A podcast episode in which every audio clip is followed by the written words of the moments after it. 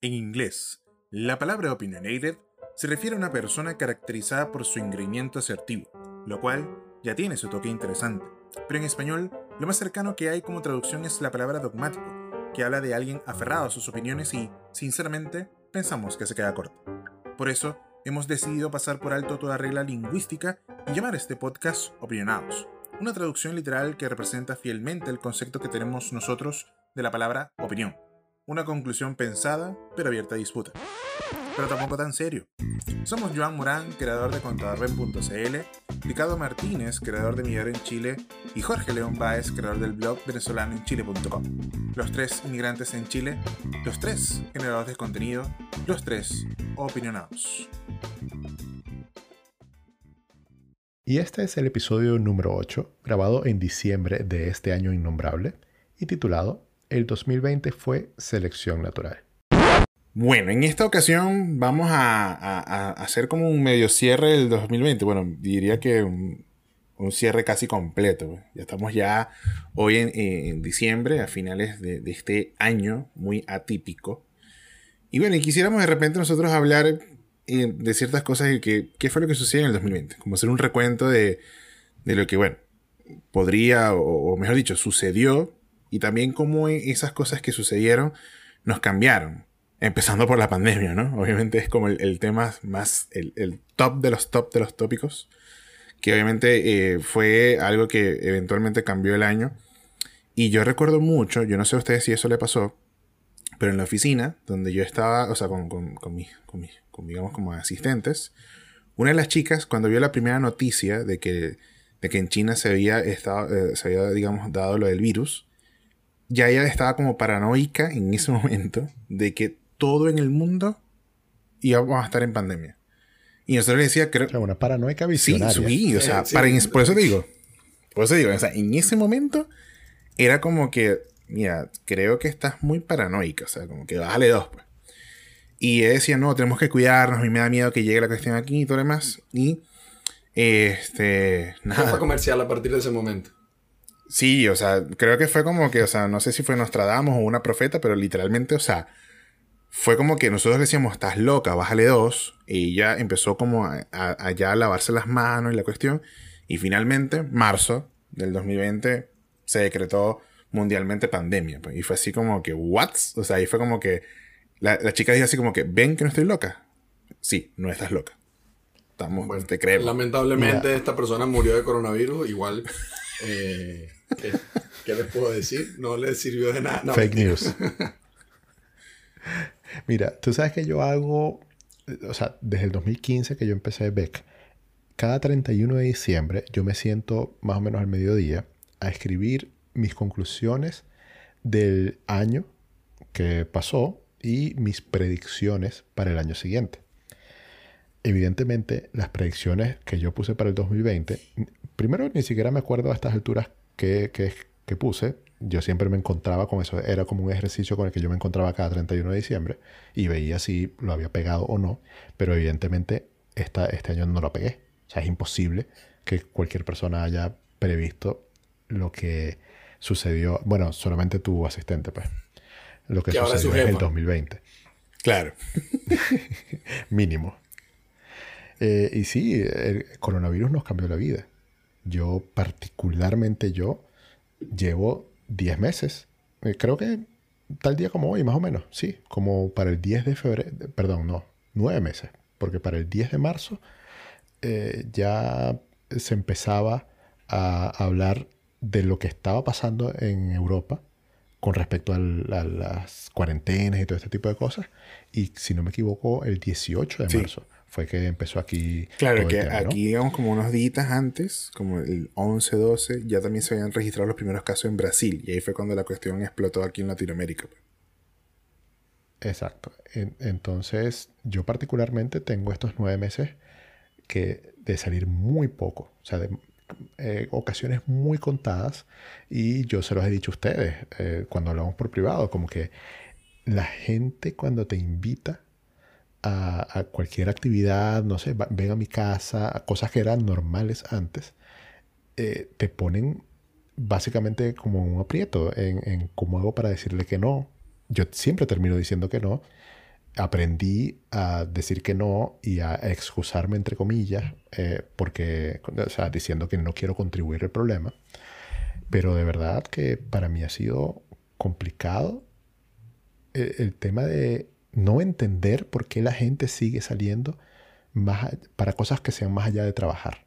Yo entiendo que la economía de, un país no se puede parar y que hay que hacer algo porque si no todos nos morimos de hambre y, termina siendo peor el remedio que la enfermedad. Eh, se te crean incendios en todos los demás rubros y aspectos de, la vida si te eh, metes a todo el mundo eh, en sus casas encerrados en una pandemia. O sea, se, van a morir de 100 otras cosas en vez del virus. Pero igual, para mí ha sido un año súper atípico. O sea, para mí esto es otra vida. O sea, yo no estoy viviendo la misma vida que viví hace, no sé, nueve, diez meses atrás.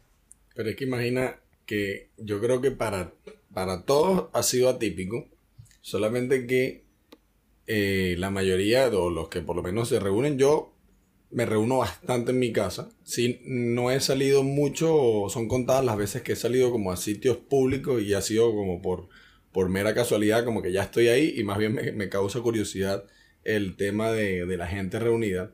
Sin embargo, me planto en, en la otra posición de que a veces yo tomo el metro y bueno, obviamente Joan se acerca del trabajo y, tú estás home office. Y cuando, o sea, lo del metro es una, una locura. O sea, es algo que nadie ve o pone en las, en, la, las historias o en, la, en las noticias. En el metro hay cero distanciamiento, hay cero medidas sanitarias, la gente va con la mascarilla.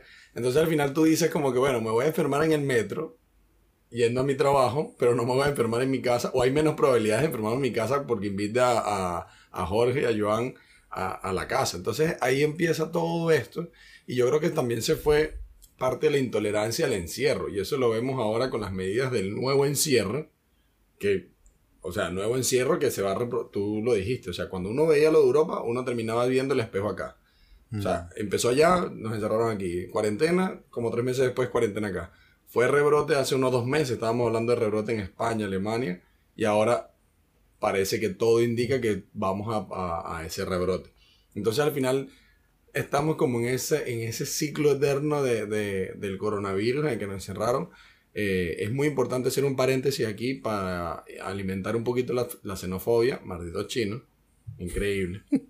O sea, esa es la única conclusión potente de este 2020. O sea, yo cuando vi que van a el rebrote la vaina, y es increíble que, nos cagaron el año de una manera impresionante. Pero es así, yo creo que entre, entre la intolerancia y, y quizás la gente ya se insensibilizó, incluso con, con todo el tema del coronavirus y las muertes terminamos como que sin prestarle mucha atención y mentalizándonos en que, bueno, nos vamos a enfermar en algún momento. Porque la vacuna llegó, pero también tiene sus... Eh, no es, no es como la solución inmediata, porque también han dicho que no es que va a, a, curarte o que te va a impedir que te dé el virus. Parece que es la, la analogía de una vacuna de influenza. Puede que tengas menos probabilidades que te dé. Claro, mira, ahí. Claro, ahí hago un paréntesis, porque ya saben que en, este podcast entrenamos una nueva sección que se llama El meme de Joan. ¿No? y, aquí puede, puede literalmente, eh, este meme está representado en, en la base como lo ve eh, lo que ve Jorge y la base como lo ve Ricardo. Hay un meme de, de, de este chico de Jim, el actor, o sea, del personaje Jim de Office, que aparece señalando como una, como, como una presentación, como que, como que, ¿entiendes, no? Y la presentación dice, claro, así como que en marzo era de que, o sea, había una alta tasa de, miedo y una poca tasa de contagios de COVID. Y luego en el resto de los meses, era la, o sea, digamos, la gráfica era al contrario. O sea, había mucho más contagios de COVID porque la gente le tenía menos miedo al COVID. Pues. Y, y, creo que finalmente es como, como, o sea, siento que, que de hecho, hemos vuelto aquí a la fase 2 en la región metropolitana de Santiago. Parecemos como un super Y creo que también, eso creo que también ha, contribuido en que, ojo, o sea, cuando tú sales en la calle, claro que Jorge lo ha hecho muy puntualmente, y me imagino que puntualmente las veces que lo ha hecho, dice así como que nos merecemos esta pandemia, o sea, de verdad. O sea, o sea, te lo pongo así como sencillo antes, que, que, ahí.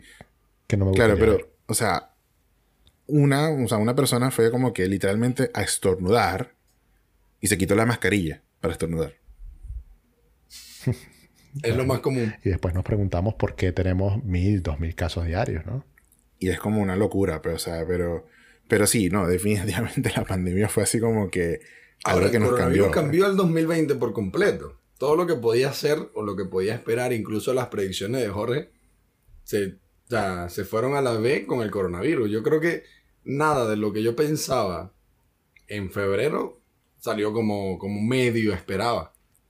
O sea, y yo creo que cambió para el 2021 también. Claro, esto, esto va a tener repercusiones por mucho más tiempo. Es que, o sea, fíjate, ninguna predicción se cumplió. Y, de hecho, a las personas a las que se, arruinaron eh, por el coronavirus, fue igual de inesperado que las personas que se hicieron millonarias por el coronavirus. Eh, y, eso es un fenómeno muy extraño que solamente puede darse en un, con, o sea, cuando sucede un fenómeno de escala mundial así. Porque, o sea, ponte Zoom. La aplicación del año. Primero, claro, es la aplicación del año. Apple le dio el premio porque la vida transcurrió en Zoom en el 2020. Y Zoom hizo un salto, no, tengo los números frescos, pero un porcentaje abismal de crecimiento, tanto así que eh, colapsaron. O sea, tú, tú veías a Zoom funcionando, pero eso era como que solamente una parte, la punta del iceberg de lo que era Zoom por dentro. Porque de alguna manera consiguieron que no se cayera, que no tuviera problemas eh, técnicos de disponibilidad pero si tú ves la parte de soporte, yo que trabajo en empresas que tienen cuentas de Zoom y que en varias ocasiones del año necesitamos soporte, como, como normalmente necesitaría soporte de cualquier servicio que tú utilizas, e, eran meses de espera. Un ticket de soporte eran meses para responderte. Y siempre eh, eh, como que el mensaje era, eh, por el, COVID, no sé qué, estamos teniendo retrasos, disculpe la tardanza. Pero hasta ahí. Pero fíjate que Zoom creció tanto y así como Zoom, cualquier otra cantidad de empresas, ahí tienes a, alguien que seguramente quienes nos escuchan también podrán conocer, que es Vero Ruiz del Viso. Vero Ruiz del Viso explotó también con su bootcamp que hizo durante la pandemia. Y, y así muchísimos casos. Y por el contrario también tienes gente como yo, que antes de la pandemia hizo una inversión esa inversión se fue al piso. Al piso. O sea, de verdad que ni siquiera me gusta hablar de ese tema. Yo no sé de qué hablas. Eh, pero. bueno, porque compartimos eh, penurias. pero sí. Eh, tienes, por ejemplo, Fintual, que es un sitio donde nosotros los tres tenemos invertido dinero, que lo hemos hablado en algún momento también, quizás la vez que hicimos el live de YouTube, Fintuel es una empresa que eh, creció también muchísimo con, todo esto de las cosas que causó también la pandemia. O sea, la pandemia eh, también generó esto del retiro del 10% de los fondos de la FP, que, de lo que vamos a hablar en un rato también. Eh, y cuando toda esa cantidad de dinero salió a la calle, o sea, Fintuel se llevó una buena tajada de eso. Y entonces cualquier cantidad de ejemplos, podríamos estar aquí hablando horas, de empresas y personas que tuvieron un antes y un después, pero lo más importante, lo que quiero resaltar es que fue de manera inesperada. O sea, nadie pudo haber previsto eso y quienes aprovecharon y supieron surfear la ola, ahora están bien. Y quienes se durmieron y no reaccionaron a tiempo, ahora ya no la están contando. Una cosa que no contó Joan, que es importante, una cosa que no contó Joan es que su asistente le dijo, Joan, ¿y si compramos un container de mascarilla? Y él le dijo que no. Yo no, que no, yo no invertí, yo no invertí, perdí esa inversión. salía a 100 pesos cada mascarilla cuando el asistente de Joan le dijo de esta idea de negocio. Ahora las venden a mil cada una. Ahí ustedes se dan cuenta porque la gente no se a traer de China. Sí, claro. Venía así como que las mascarillas venían con coronavirus. Este, no, mira, pero también es muy importante resaltar que también hay un punto medio yo creería que también hay un punto medio de aquellos que pudieron sortear esta situación y, digamos como que salir ni muy ganando, pero pudieron sostenerse al menos. O sea, no, no es que tampoco se fueron a la quiebra. Ahí estoy yo. Exacto, pero, o sea, digamos como... Particularmente. Más allá es que la Y historia no, no tiene un final muy feliz por ahora, pero claro, se ha sostenido, pues, ¿ok? No, pero es que, ojo, no es la única historia. O sea, la parte de mi inversión no es la única historia que Claro. yo tengo para contar, digamos. Porque tenemos muchos otros Por frentes eh, en los cuales eh, hemos salido incluso ah, eh, positivos. O sea, no nos enfermamos. Ninguno de nosotros tres eh, ha tenido, eh, afortunadamente, Por lo coronavirus. menos asintomático. Ninguno de los tres Exacto. Exacto, o, o no lo sabemos, en cuyo caso yo creo que da lo mismo.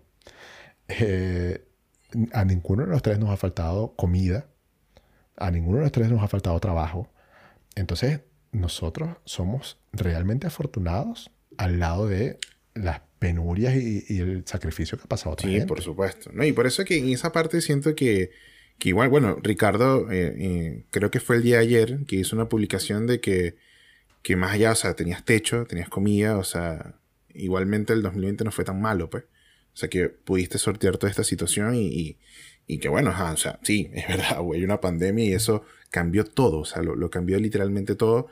Y siento que también hay cambios que se hicieron para bien, o sea, por ejemplo, para mí fue un reto muy profesional de entender que tenía que hacer clases online. Para mí era un reto, o sea, era como que para mí era, era la opción que yo nunca la veía como posible porque era como que, verde, no me gustaba. Y finalmente dije, nada, o sea, tengo que hacerlo. Y también en el proceso vi que hasta era un poco más rentable porque en un espacio físico me limito yo a tener una cantidad de personas. En cambio, cuando lo hago online, puedo tener la, apertura de decir, bueno, sabes que pueden entrar muchas más personas. pe. Igual con un cierto límite, porque bueno, no me gusta tener grupos tan grandes, pero sé que puedo meter 5 o 6 personas más que lo que habitualmente hacía cuando eh, eh, eh, era de manera presencial. Entonces, finalmente es como también ese tema, no, siento que al final, no puedo decir porque la mala suerte existe, pero también es que como, o sea, esos cambios tú los puedes sortear también dependiendo de la actitud que tú tengas, porque de repente yo me podría haber cerrado y decir, bueno, ¿sabes qué? Yo no voy a hacer ninguna clase este, a, a- a- a distancia y hubiera quebrado, o sea, o, o literalmente yo como persona no, no hubiera podido subsistir, pues. Y, y, y creo que eso también tiene que ver mucho, pues. Sí, no solamente actitud, sino también destreza tecnológica, lo llamaría yo. Porque ahora con todo digital, todas esas personas que le huían o que, porque yo esto lo escucho a diario, no, no, yo no soy muy bueno en eso. No, no, yo a mí no se me dan las computadoras. Yo no soy computín, como dicen aquí en Chile. E- Esa gente que se negaba a utilizar la tecnología en su día a día o a incorporarla en sus procesos, es- esa gente se le perdiendo. Pero quienes tenían la actitud o, o, o sea, no solamente los conocimientos, o quizás conocimientos básicos, pero quienes tenían la actitud de aprender, que eso es una, una de, los, de las habilidades más importantes en el mundo de hoy y sobre todo, o sea, lo dejó comprobadísimo el 2020. La habilidad de aprender es lo que te permite salir más airoso de una situación como esta. Yo- Y situaciones como esta se van a presentar eh, más adelante otra vez. O sea, no, no necesariamente pandemia, pero sí eventos que, en los que vas a necesitar apoyarte en tu habilidad de aprender. Es que fíjate que el, el- el 2020, yo lo, lo- a veces lo menciono, el coronavirus, no, no cambió cosas tan a fondo, si lo vemos desde cierto punto, sino que adelantó muchísimo el comportamiento, por lo menos a nivel de consumo, vida cotidiana que tenemos nosotros como consumidores. O sea, el hecho de que las personas se den cuenta que hoy en día les encanta Corner Shop, a diferencia de hace un año atrás, no es que yo necesito hacer mercado, y ya de ahora en adelante van a hacer Corner Shop porque se dieron cuenta por necesidad que era mejor. Eso entre una de las tantas cosas. Yo creo que si Zoom se llevó el premio de la aplicación del 2020, yo le daría el premio eh, del 2020, o la profesión del 2020, a los profesores. Porque no me imagino a los profesores más viejitos o los, o los de, de con niños. Imagínense tener que incentivar o tratar de enseñar cualquier cosa que se pueda enseñar a través de Zoom cuando generalmente sabemos que algunos profesores son de bastante o de edad eh, avanzada. Imagínense enfrentar ese reto tecnológico de ahora le tengo que dar clase cuando después de 20 años di clase en un salón, ahora dar clase en una pantalla con todas las cámaras apagadas. posiblemente. Exacto. Claro. Mira, yo no había pensado en eso. Yo, o sea, yo adelantándome mentalmente a lo que tú ibas a decir, yo pensaba que tú ibas a decir que la profesión del año se la ibas a dar a los repartidores de delivery. Porque eh, eso, eso a mí me parece, o sea, los héroes del 2020 para mí son esos. Eh, sí, los que salvaron, porque... Tomaron el riesgo. O sea, fue pues. como un punto medio entre lo que ya no podíamos hacer, pero igual necesitábamos seguir haciendo, que era comercio. Y el delivery lo permitió. Y, que ya existía una plataforma robusta que, eh, o sea, estaba, ya llevaba tiempo formándose, pero ahora se consolidó. Ahora el delivery no lo para nadie y no, no o sea, jamás la gente va a, volver a, lo que estaba anteriormente. Eh, y, a ver, lo que te decía que yo no veía así lo de los profesores era porque yo estoy en el rubro de la capacitación. Y para nosotros, capacitación online no era algo tan descabellado y nosotros ya veníamos dando unos pasos con eso. Así que no, no me sorprende, pero sí te entiendo perfectamente el punto de profesores que llevaban toda una vida dando clases en primaria, por ejemplo. Ahora, ¿cómo vas a hacer? y, y, claro, no lo vivo de cerca porque no tengo contacto con niños, pero, pero sí puedo reconocer que debe ser súper abrumante. Esa es otra cuarentena de Jorge, el, limitar contacto con niños. Él lo aplica también de vez en cuando. Yo, yo, creo que Jorge dentro de sus predicciones pegó una creo que no seré papá durante el 2020. Oye, increíble la cantidad de embarazos que hay en el 2020, o, que hubo en el 2020 y la cantidad de niños que nacieron en el 2020. Mira, pero antes, meses fueron efectivos. Mira, pero antes, antes de meterme en ese tema, porque igual es, ojo, salió un poco de, de gente embarazada. Pero me gustaría de repente hacer como, como una elección, ¿no? Yo voy a sumar aquí un tercer candidato, así como que de repente no sé si admirar, pero un candidato que obviamente hizo un gran cambio fue eh, toda esa gente que se inscribió y, se hizo una cuenta en OnlyFans y hoy por hoy mantienen el PIB de, Venezuela en, temas de, digamos, de cobro de, videos o, material multimedia muy, muy, muy en específico. Entonces, hagamos una votación. O sea, digamos como que, eh, no sé, eh, ordenemos de, de 1, 2, 3 las posiciones. No sé, Jorge, no sé, ¿tú qué pondrías de primero? ¿Los profesores, los delivery o, o las personas que se suscribieron y crearon una cuenta en OnlyFans. Yo voy a hacer un, OnlyFans de pan de jamón. Se va a llamar OnlyFans. un video multimedia así como, mira, sacándote la paz. Increíble eso. Me gustaría. Está increíble eso. Mira, eh, o sea, por mi seriedad, yo, yo de verdad pondría primero, obviamente, a los delivery y a los profesores en, en, un mismo nivel. Pero mención honorífica, de verdad, la gente de OnlyFans pero no por, eh, por, por, su trabajo ni, ni, ni, por lo que se desempeñan, no, sino por hacerlo en las condiciones de, o sea, bajo las condiciones de Internet que hay en Venezuela. Eso es admirable. Coño, sí, de verdad. Yo, yo no sé, Ricardo, ahí como tú lo pondrías en tu podio. ¿Alguna vez vieron el capítulo de Los Simpsons cuando el, el de las historietas estaba descargando porno?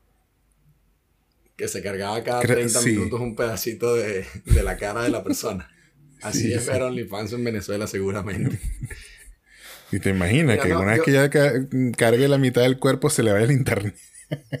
Qué, terrible. Mira, yo, se va la luz, yo pondría sin duda, eh, con, con, la reflexión de Jorge, me pondría con los delivery, sobre todo a nivel de Chile, porque Chile era un país que antes, o sea, pre-pandemia, si bien igual en Latinoamérica tenían sus fallas de, seguridad, eh, no era tan, tan drástico como lo que vivimos en pandemia, que se desató la seguridad a nivel de comunas como Santiago, San Miguel, cosas que eran relativamente anormales. La inseguridad entonces. Claro, de seguridad. Y, y yo creo que los delivery salieron entre luchar contra el coronavirus, que no le robaron la bicicleta, que no le robaron la moto, y, siento que sí, sí se merecen ese lugar en el podio de número uno por, por salvar y por mantener ese lacito de, con la normalidad que uno tenía, porque al final uno estaba encerrado y no salía, pero podía comerse una hamburguesa de McDonald's o, de Burger King. Entonces hay un lazo que ellos mantuvieron la cordura de la gente también. Sí, bueno, yo, Sí, yo total. en mi podio creo Mira. que ahí también complementaría con, con ustedes y el tema de los deliveries, yo lo veo también como, como ese tema de que alguien tenía que hacer el trabajo, pues. Y, y si tú me preguntas a mí, primero no sé si podría hacer delivery porque primero en bicicleta no llegaría nunca. Este, y no soy muy amante de las motos tampoco. Eh, pero si me hubiese tocado, de repente lo pensaría mucho en el miedo de contagiarme. Y esa gente, que igual lo tenía, decía, o sea, chamo, hay que trabajar, pues. Entonces, sí, yo pondría mi. Más allá de que también como profesor me gustaría estar en el primer. Pero sí, en el primer lugar, la gente de líderes. Segundo lugar. Y tercero, claro, mi gente de OnlyFans que, que mantiene a Venezuela con un PIB con entradas de, de dólares internamente a, a nuestro querido país. Claro, mira, y, y a ver, yo no es que esté subestimando, porque me parece importante aclarar eso, no estoy subestimando la labor de los profesores, eh, per- pero me parece que a, lo que a lo que los delivery contribuyeron fue algo que se necesitaba en el momento, de inmediato. En cambio, claro, yo sé que los niños y toda la gente que eh, pausó sus clases, que estuvo meses sin ver clases, etcétera, etcétera, mientras se encontraba alguna manera de hacer funcionar esto, yo sé que eso les afecta y que va a tomar algún tiempo retomarlo, etcétera. Pero a esa gente le queda vida por delante. O sea, en algún momento se puede retomar eso y, van a ponerse al día. Pero si no hubiesen existido los delivery, ¿cómo hubiésemos hecho para todo? Porque es que yo no hablo de pedir comida en McDonald's. Yo hablo es de todo, absolutamente. O sea, compras en supermercado. O sea, los delivery estaban en la calle para que no hubiese tanta gente en la calle. Porque imposible vivir una cuarentena sin salir. O sea, eh, eh, es... O sea, no, no podríamos. Debo o hacer sea, un no disclaimer. Debo hacer un disclaimer aquí.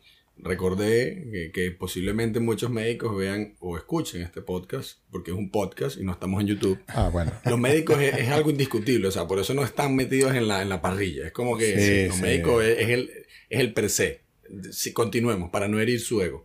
No, no, obviamente los médicos, o sea, eh, No. dentro, o sea, no, no, no no tienen que estar en el podio, porque eso creo, de repente como que no vale la pena, y que ellos tienen su reconocimiento. Nosotros siempre pues. estamos en el podio. O sea, los médicos les, les aplaudieron los, todo. médicos pues. son A los deliveries no. Los médicos son los que les pusieron las medallas a los delivery, a los profesores y a los OnlyFans. O no. Pero, Pero, podríamos bueno, hacer una fíjate- mención honorífica. De, de- bueno, es que la mención honorífica ya se la llevó el OnlyFans. pues. Fíjate que estábamos hablando que en esta cuarentena, cuando los delivery solucionaron la vida y la gente hacía el delicioso en su casa, porque fue lo parece lo que hicieron muchas parejas, lo único que hicieron durante toda esta cuarentena fue el delicioso. Eh, nacieron muchos bebés, pero también murió mucha gente importante en este 2020. O sea, yo, de las muertes que más eh, me afectaron, panitas que tenían el WhatsApp, como Pantera Negra, el actor de Pantera Negra, Boseman, Boseman, Ch- Chadwick Boseman. Chadwick. Eh, otros panas que no tengo en WhatsApp, pero sí hablamos de vez en cuando por correo, como Maradona. Son quizás las muertes más icónicas de, de este 2020. Ahora, yo no sé si habrá más gente conocida. A veces yo no hablo mucho por WhatsApp con famosos porque después se ponen fastidiosos a preguntarme cómo se vienen para Chile. Pero se murió Yo mucha creo, gente en este yo creo que 2020. este episodio, este episodio debería llamarse así como los premios de opinionado. Algo así como de The Oscar. Porque creo que estamos ya como, como ¿sabes? Como en esa finalización del año, vamos a premiar. ¿Quién y se cómo- murió mejor este 2020? A ver. Sí. podría- Mierda, Yo creo que la, la- La, la muerte más sí. sentida es la de Por COVID. supuesto. Oh, sí. Por supuesto. La más sentida, la que conmocionó el mundo, y era inesperada, era una buena persona, era como... Aparte que murió con su sea, hija. claro, con la hija, o sea, toda una historia trágica, la manera como murieron, o sea, un accidente, un helicóptero, o sea, no puedes encontrarle algo que salvar eh, o que sacar positivo de esa muerte. Sí, no, literal. Era algo que ah, era literalmente con la pandemia no se esperaba. Cuando Y- nos recuperamos de que- Paul Walker, se muere Kobe. El mundo es cruel. Demasiado. Claro, por lo menos Kobe no conoció la pandemia, porque fue en enero. Correcto. Punto positivo. Correcto. Sí, es- o sea, estaba buscando algo positivo que sacarle y, y eso es lo único que se me ocurrió. Porque fue un accidente, pero súper aparatoso. O sea, creo que es eh, el, el- el helicóptero ese accidente a las afueras de Los Ángeles, ¿no? Este, porque Sí. iba para su casa o sea. o iba, no sé, no recuerdo. Este, cosa de los medios de transporte que utilizaban los ricos, pues. Si probablemente Sí, COVID yo, se yo hubiese me voy ido. por mi casa caminando. pues. sé que al menos no me voy a morir en un helicóptero en camino a la casa. Eh, entre un helicóptero y utilizar el metro, ¿qué preferirías? pues? De repente el metro es como un poco más seguro. pues. Te puedes contagiar, Sí, pero no te mueres. pues. Lo malo, lo malo de morirse en metro, aquí un par- otro paréntesis, eh, lo malo de morirse en metro es que te mueres como anónimo. Es como se murieron 300 personas en el metro, no, no es algo así como que tu muerte va a ser noticia. Es como morirse en un avión con Ricky Martin. Se mueren 700 personas y la gente va a decir, se murió Ricky Martin en un avión.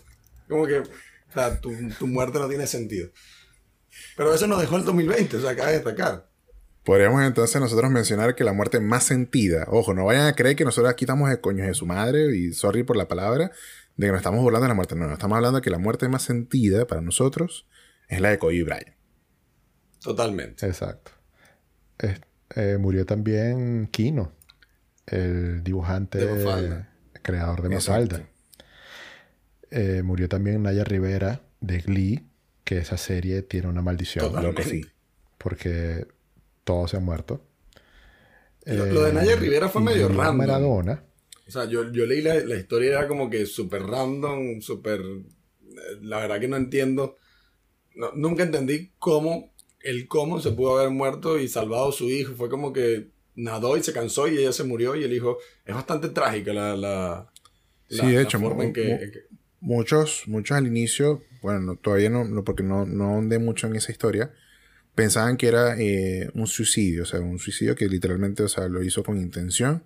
Después se estableció lo de que el accidente y yo no seguí más la historia porque sabía que había algo trágico ahí, porque bueno, Lee tiene toda una historia. pues. Para aquellos fans de Star Wars también murió eh, David Bros, el, de, el actor que personificaba a Darth Vader en los episodios de 5 al, al 7. Fue así como que, Dios mío, o sea, 2020 te, te llevaste personas, pero lo decíamos antes de grabar, es que siempre se mueren personas, o sea, Lo que pasa es que ahora estábamos en la casa para ver las noticias. exacto. Pero, Sí. Y ahora por internet se pero, masifica. vamos a estar claros. La muerte menos sentida aquí, y yo creo que hasta, hasta le dio alegría a muchos, fue la muerte de Maradona. Qué terrible que hayas dicho que, te- que dio alegría. Sí. Ojo, hay que decirlo, o sea, a mí en particular me, me- me- me- o sea, no me, o sea, no me hizo cosquilla, pero hubo gente que era así como que por fin ese señor se había muerto y eh, se desaparecía de la faz de la tierra porque era un mal ejemplo, bla, bla, bla, bla, bla, bla, bla. bla. Claro, no, no aportaba nada positivo.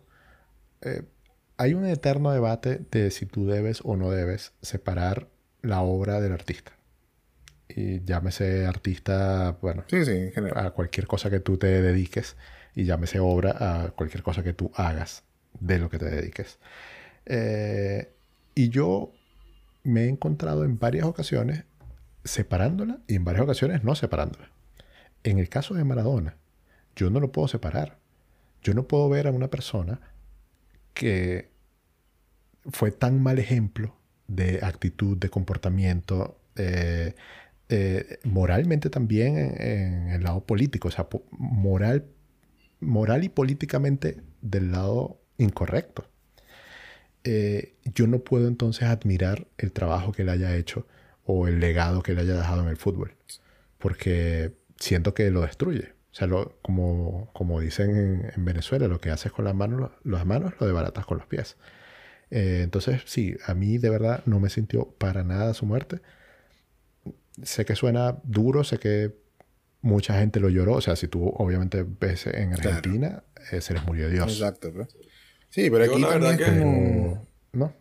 No, Sí, que sí, yo, quería decir No que con respecto a Maradona, yo admiro mucho, mucho, admiro de verdad mucho a Maradona como drogadicto y como chavista. Lo que haga dentro de la cancha, de verdad que yo nunca lo seguí porque, bueno, no, no es como de mi época. Pero No, es bueno saber que uno puede admirar a las personas.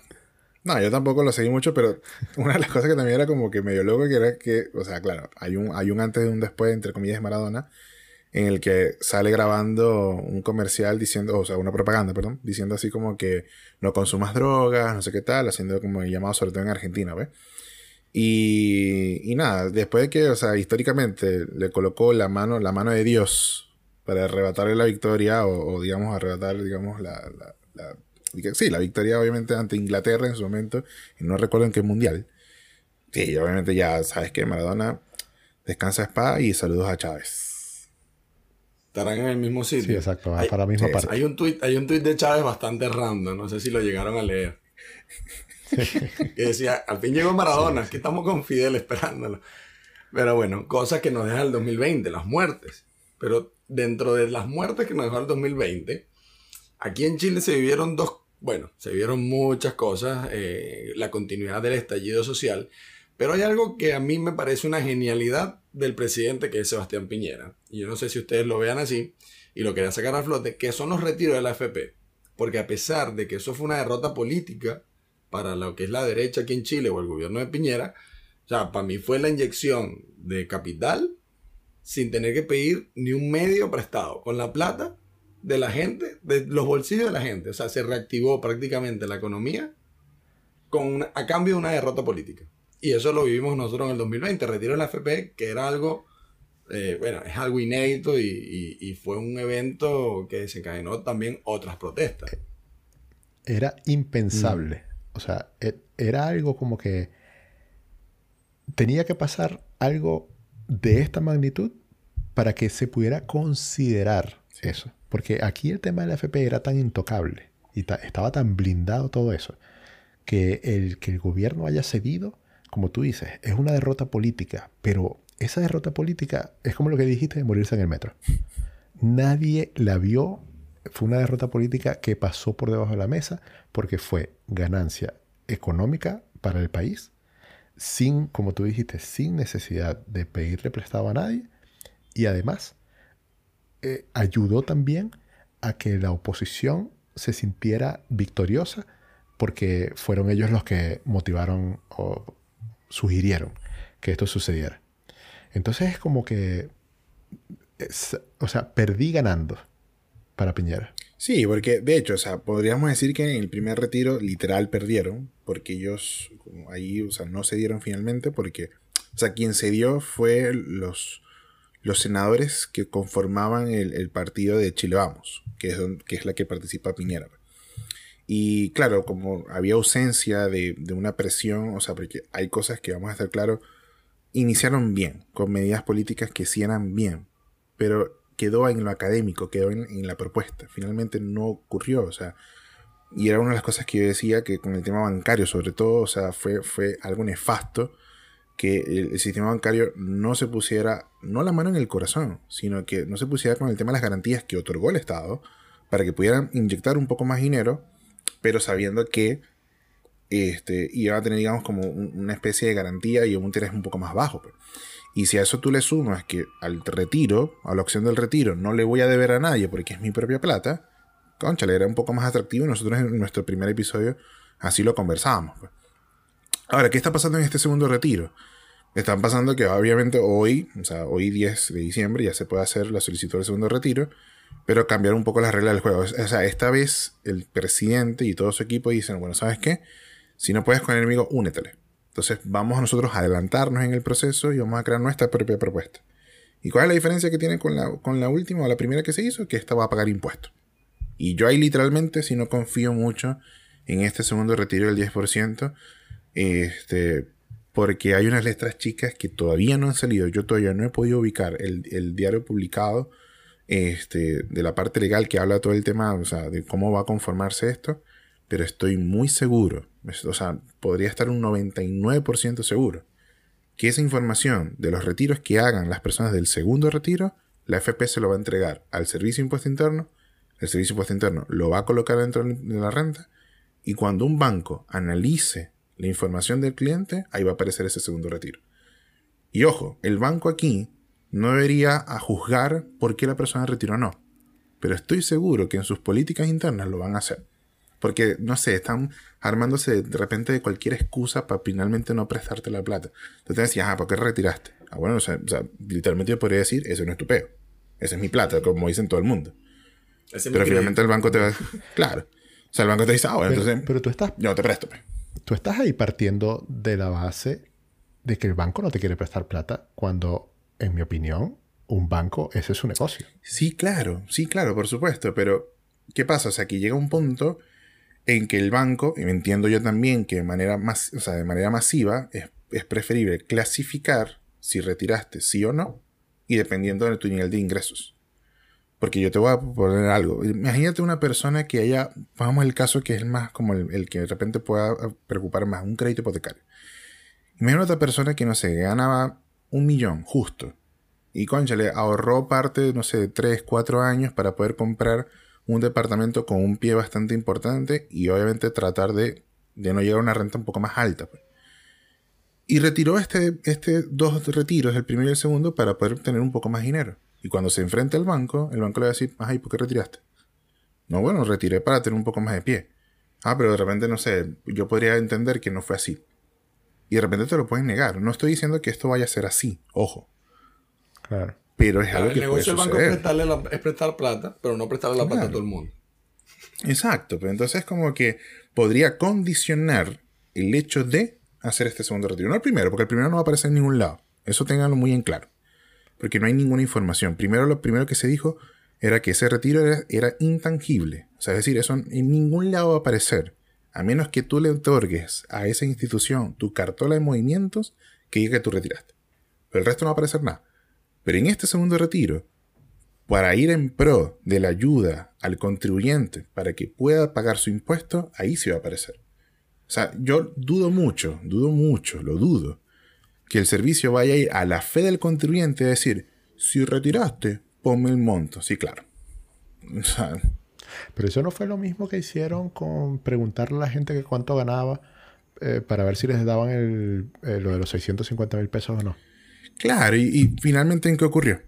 En que muchas personas obtuvieron el bono de manera incorrecta y que el 30 de noviembre tenían que devolverlo. Que ojo, no hay mucha gente que lo haya devuelto. Y ahí el Servicio Postal está haciendo un proceso de fiscalización para que devuelvan ese dinero, porque evidentemente. Ya, ¿me estás queriendo decir que voy preso?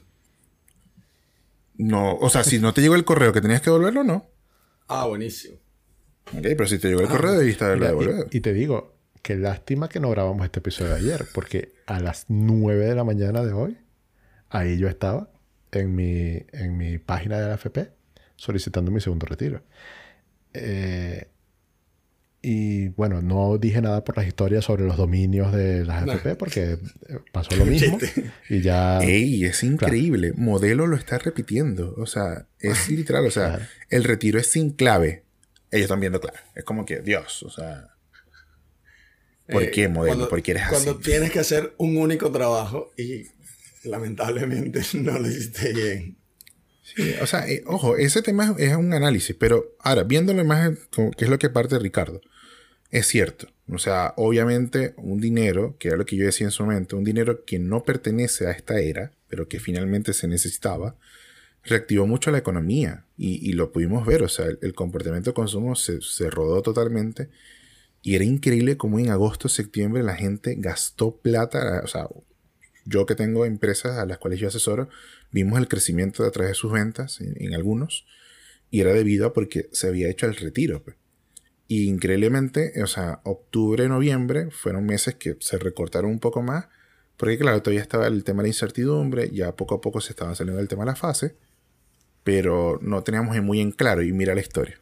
O sea, ya yo había escuchado, creo que, creo que con Ricardo también eh, comparte también esa, esa parte que habíamos escuchado de algunas personas allegadas que dentro de los hospitales se rumoraba mucho de que esto iba a pasar.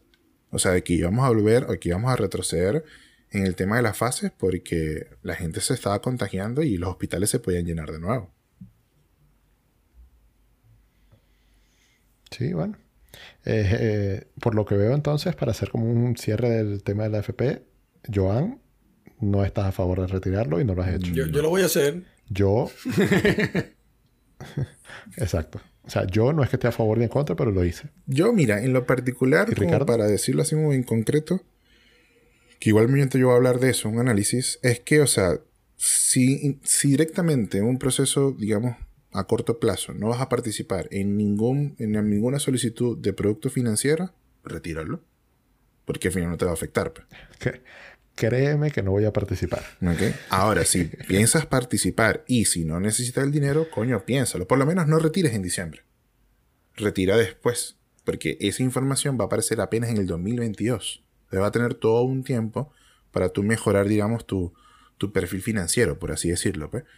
Pero es eso. Pues. Eso va para Fintual. pero conservador, porque no sé si se dieron cuenta, pero parece que Piñera anunciando fase 2 y ese moderado para abajo. Sí, no, es que... Pero para... Por eso es que no sé si vieron ahora, salió el, el ministro de Salud diciendo como que el 21 de diciembre vamos a, reconsiderar si es que salimos o no eh, de esa fase 2. Es porque seguramente, o sea, fue como que mm, un jalado ahí de que le hicieron como que... Claro. Ricardo se equivocó por un día. Claro, es que no, lo van a anunciar el 22. Entonces, a partir de ahí es que más o menos estaba ahí, tú sabes, mis predicciones. No, es que era lógico, porque eh, lamentablemente ya el gobierno no puede hacer nada por nosotros. Volviendo un poquito al tema del coronavirus, ya, ya queda dependiendo de, de las personas que tengan su autocuidado, como lo hace Jorge, que bueno, si quiere tener un cuidado extremo, trata de evitar salir lo más, lo más que se pueda al final el gobierno yo creo que no, no, puede hacer nada por, por, la población a nivel general más que uno, porque por más que yo tenga que ir al trabajo, en el metro yo no tengo que decirte a ti, oye, despégate. Entonces ahí la cuarentena no hace mucho efecto. Con respecto al retiro del 10, ya yo lo gasté, digo, lo voy a, lo voy a, retirar, pero efectivamente ya está casi gastas más. Tuve una amiga en Estados Unidos y tú, no compré el iPhone porque no coincidió la fecha y, Apple no tenía el iPhone 12, pero también está gastado. En lo que lo anunciaron, le dije, hey, ¿cuándo lo podemos llevar? Me dice, me voy en dos días. no llegaba en dos días desde la otra tienda que sí lo tenía. No sé. Eh, eh, en realidad yo lo retiré desde, desde el primer retiro, ya retiré el segundo. Y, mira, y es una de las cosas que, que he hecho, o sea, es como de repente podríamos tener un tema más largo en esto era que ya hoy se encuentra en la Cámara del Senado, en la Cámara de Diputados, el tercer trámite del tercer retiro del 10%. Y creo que... Ricardo aplaudiendo a Paulina Giles. Es que ya, ya, ya, ya esto causa un precedente que, tienes que retirarlo siempre. Pues. De hecho, ¿no? Y... Mira, mira, Joan, aprovecho aquí una duda. O sea, esto, o sea, esto es un podcast, ¿verdad? Pero se me ha olvidado todo este tiempo preguntarte algo que haría normalmente por WhatsApp y, me acabo de acordar y te lo voy a preguntar aquí. Si tú retiras el 10%, o sea, imagínate cualquier persona que haya retirado el 10% la primera vez y que haya trabajado, no sé, en tres empresas. Ese, porque, y, bueno, tú sabes que cuando tú retiras el 100%, o cuando tú quieres retirar el 100%, tú lo vas retirando como por empresa. ¿De dónde sacaron ese millón? el primer millón? ¿De dónde lo sacaron? ¿De la primera empresa, de la segunda empresa, de la tercera? ¿O equitativamente? ¿O, cómo queda eso? Lo que pasa es que, o sea, una eh, cosa es el certificado del histórico de cómo se armó el fondo, ¿ok? A otra cosa es tu fondo. O sea, tu fondo es tu fondo. O sea, tu fondo es, o sea, es una bolsa que está ahí. Te pues. pongo algo con lo que mucha gente seguramente se va a poder identificar y es algo súper específico para no eh, enredarte con mi pregunta una persona trabajó en empresa A, en empresa B y en empresa C. En, empresa, en cada una de ellas eh, cotizó un millón. Entonces tienes tres millones en tu fondo. Eh, tú sacaste un millón en, el primer retiro. Pero tú sabes que para sacar, y te quedan dos millones, ¿no? Entonces, tú sabes que para sacar tu 100%, tú tienes que llevar los documentos de todas las empresas con las que estuviste. Imagínate que la empresa B, no sé, el dueño se, se murió, se perdió, eh, nunca te entregó tu finiquito, nunca tuviste tu anexo de contrato, lo que sea, los requisitos, ¿no? Entonces solamente tú podrías sacar tu FP de la empresa A y de la empresa C. Ahora, ese millón que sacaste ya por este retiro, ¿de cuál empresa salió? mira, en teoría, en teoría, pasando por... No soy un asesor previsional para, empezar, de repente alguien sí que nos escucha tiene la respuesta exacta. Pero para entender la base de la lógica, esto, es, esto fue algo extraordinario. Entonces, muy probablemente no pensaron en eso en la norma. Para empezar por ahí. Dos, la lógica me dice que debería ser por el histórico, pues. O sea, que directamente debería ser es que, o sea, que el millón o, el fondo retirado debería ser de tus primeras cotizaciones. O esta primera empresa en este caso ah, hipotético. Pues. El primero que entra, primero Exactamente. Debería ser de esa manera, pues. Pero entendiendo que si. Bueno, no, porque esto me lo preguntó un Claro, si tú lo pues. buscas así como por ley, por normativa, lo dudo yo. Dudo que lo hayan tomado en cuenta. Porque esto era algo me parece raro, como siempre. Me parece raro eso. Como siempre. En, su momento. No, sucede en este tipo de, situaciones. Sí, pero, ojo, Claro, es que no hay ningún venezolano en el Senado. porque si no lo hubiesen pensado. si no hubiese pensado en esa posibilidad. O sea, nosotros somos los únicos que sacamos eso. claro. Pero es que fíjate No, que eh, eh, Chile tenía en, en ocho años con una ley de migraciones engavetada y salió aprobada recién este 2020. Imagínense. Sí, el problema más grande. Otro logro del coronavirus. En 20 años, en 8 años más, vamos a saber, oye, ¿se acuerdan del retiro del FP? Resulta que eran las cotizaciones al final. No, mira. y- Cuando los venezolanos y- empiecen a huevear. No, y mira, y ese, y ese tema también de la, de la nueva ley de migración es porque también se dan cuenta o se, o se están dando cuenta de que muy, muy pronto ya la mayoría de los extranjeros, y eso lo hablábamos también en uno de los episodios pasados, eh, sobre todo nosotros venezolanos, tenemos cultura del voto, pues. Entonces, también me imagino que también buscan tratar de regularizar porque si estamos bien con los migrantes, el que se haya acordado de, de hacer esto, coño, tendría como una afinidad política, entre comillas, pero ya sabemos que todos los venezolanos van a votar derecha, pues. Cosas que ya están pasando en Estados Unidos. Que ya llevan rato pasando en Estados Unidos. el voto Eh, latino Florida decide. es muy importante y Florida es puro extranjero. Exacto, exacto. exacto. Oye, perdió Trump este 2020. Pero Ey, y eso es, eso también es un poco Sí. que de Una repente elección no, se- caótica. no estaba muy, ¿cómo es? Este, en las predicciones. Casi siempre, o sea, no, no recuerdo literalmente la historia, de, la historia de América, de Estados Unidos, pero en sí es como casi siempre en los últimos años el, el presidente en su primer turno El eh, renovaba su, exacto, se, digamos, se prorrogaba su segundo turno. Creo que fue así desde Clinton, ¿no? O sea, de Clinton, Bush, ya llevaban varios, sí, sí. yo sí, creo que hasta me podía... Religiéndose inmediatamente. Y, y Trump, digamos que no. Bueno, pero Trump no ha salido. Está todavía bregando eh, con, con esa acusación de fraude. Eso todavía no está. O sea, obviamente eh, eh, Biden está haciendo como Guaidó. Él, dice, él dice que eso es suyo, pero todavía no es. Exacto, ¿ve? Y, y, pero creo que finalmente también a, a, a, a Trump lo, lo pudo fregar y creo que a muchos mandatarios el manejo de la pandemia. Claro. Y, y literalmente era como que, o sea, como, como- creo que Ricardo le decía, o sea, todo el mundo sale perdedor, pues. Eh, Jorge, Jorge decía eh, eh, eso cuando Ah, lo hablamos por el grupo, que era como que cualquier cosa que hagas va, va a estar mal, o sea, no, no sabes cómo va a pasar. Alemania, super país, super desarrollado, todo lo demás.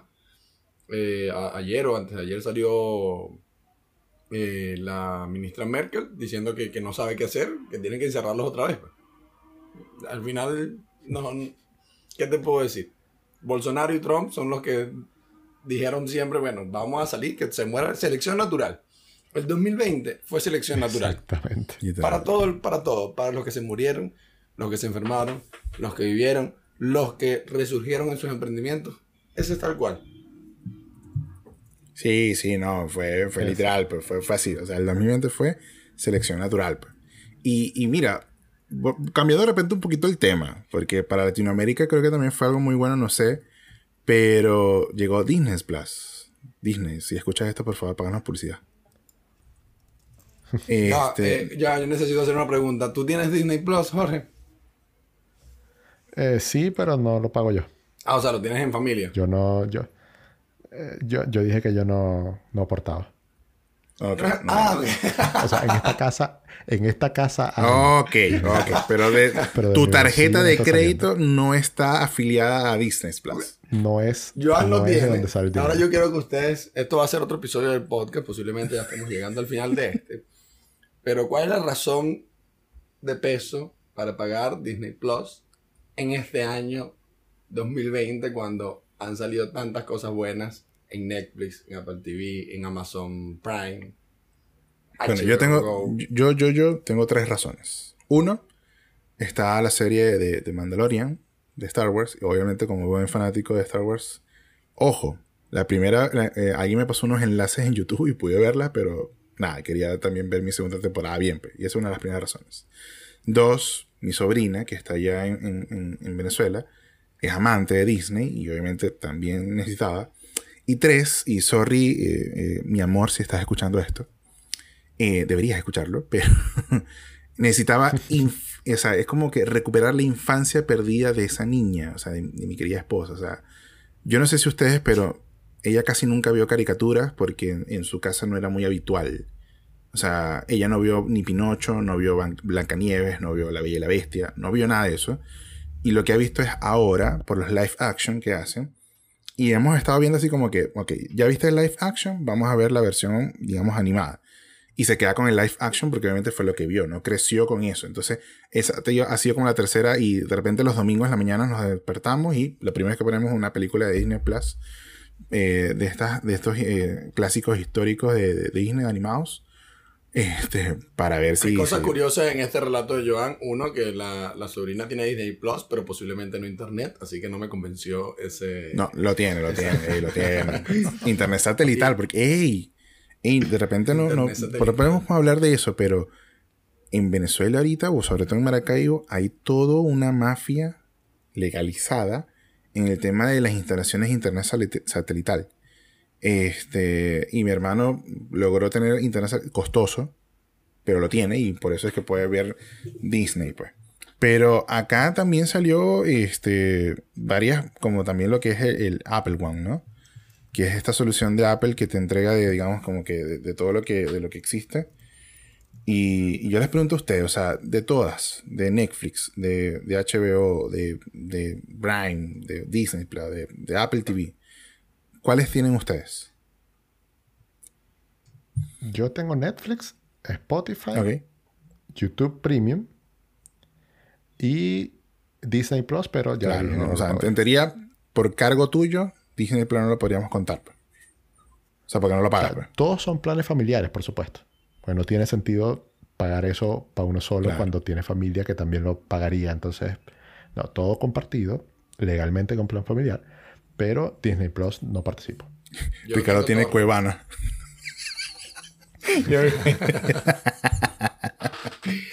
yo tengo Apple TV por un error de suscripción. Eh, no tomen los días gratis y no la van a cancelar antes de que se termine. Eh, y tengo Netflix y YouTube Premium también. No tengo Spotify, utilizo eh, YouTube Music que en realidad no escucho tanta música como para pagar Spotify. Claro. Y tampoco es que escucho mucho podcast aparte del de opinionado. Así que... Bueno, yo tengo, o sea, tengo todos, o sea, entre comillas, o sea, bueno, Apple TV está, está gratis, eh, pero tengo Netflix, tengo Prime, este, tengo Spotify y tengo Disney Plus. No tengo YouTube porque no consumo casi YouTube, o sea, casi siempre todo lo mío es por audio, es por netamente Spotify y y cuando voy a ver algo en YouTube, o sea, me meto, pero me tendré que calar la publicidad. Hola, ¿sabes hacer una página web? en Wix. Es sencillo, no sé qué. Ah, bueno.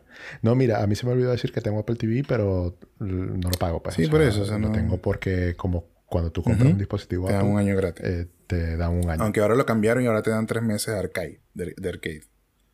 Ya no te dan el año de Apple TV. Pero eso es hasta, hasta febrero, si no me ah, equivoco. O sea, si tú compraste algo ahora y hasta febrero, desde febrero puedes empezar un año. Ahora. para ahorro del 2020, compren un iPhone 12 para tener un año gratis de Apple TV. Sí, compren 900 dólares para que les salgan 60 dólares gratis. gratis. Exactamente. Y bueno, nada, yo lo que sí voy a decir, y ya para finalizar, es que este 2020 volví a engordar arrechamente. ¿Y ese fue tu cambio más importante del 2020? Coño, el más negativo sí. ok, pero no nos vayamos a lo negativo. Ah, bueno, con lo positivo. Este, puedo donar ropa que ya no me quedaba. pero eso es lo positivo. ah, claro. No, mira, el, lado positivo es que, este, mira, sí, o sea, pude repuntar un poco más en el, eh, profesionalmente en, el tema online, o sea, poder abarcar un poco más. Y siento que para mí eso fue como, como un gran logro, poder estar acá en casa este, y poder compartir un pelo más en casa, aunque de repente al inicio era incómodo, pero creo que al final entiendes que no necesitas de mucho este, o llenar muchos espacios para saber que necesitas poco. Pues. Muy bueno, muy bueno. Ricardo. Cambios más importantes, yo creo que fue renunciar, volver a la, a la parte independiente, ese deporte de alto riesgo. Eh, creo que ha sido lo más importante de este 2020. Aparte de volver a la vida de pareja después de estar soltero. O sea, ser soltero como a los 29, tener pareja otra vez a los 30 fue como un cambio guau. Pero del resto, creo que han sido las dos cosas positivas. Tanto mi cambio de, empleo como mi pareja. Genial, genial. Eh, yo no puedo decir una sola porque yo eh, tengo dos que van de la mano. Eh, bueno, van de la mano en nivel de importancia, digamos, para mí. Eh, lo primero es todo un tema mental, como de poder trabajar tu salud mental en, un, en una crisis como esta que hemos vivido este año. Ha sido muy importante para mí. O sea, eso me ha permitido mantener la cordura, eh, saber esperar, saber estar tranquilo, saber eh, como digerir todas estas cosas que vuelven loco a quien sea. Entonces, eh, para mí eso es una gran ganancia del 2020. Y lo segundo eh, es la parte del ahorro. El hacer consciente, o hacer conciencia más bien, de la importancia de tener un respaldo, porque puede venir una pandemia, te puede dejar sin trabajo, que afortunadamente no me pasó, pero sí vi casos, múltiples casos, incontables casos, de personas que se las vieron negras, de personas que incluso se tuvieron que devolver a Venezuela eh, por no tener ahorros. Y entonces yo, no era que antes no tenía ahorros, pero ahora son parte de mi día a día. Ahora eh, como que no puedo vivir sin ellos. No, no me puedo dar el lujo de no estar pendiente de ese tema. Entonces eso fue un gran regalo que me dejó el 2020. Y hasta aquí el episodio de hoy. Nos escuchamos nuevamente en dos semanas y recuerda que nos puedes encontrar en tu proveedor de podcast favorito. Y seguirnos, por supuesto, en arroba opinionados, en Instagram. Y si quieres que hablemos de un tema en específico, déjanos en un DM. Seguro te responde Jorge o Contador. Yo no.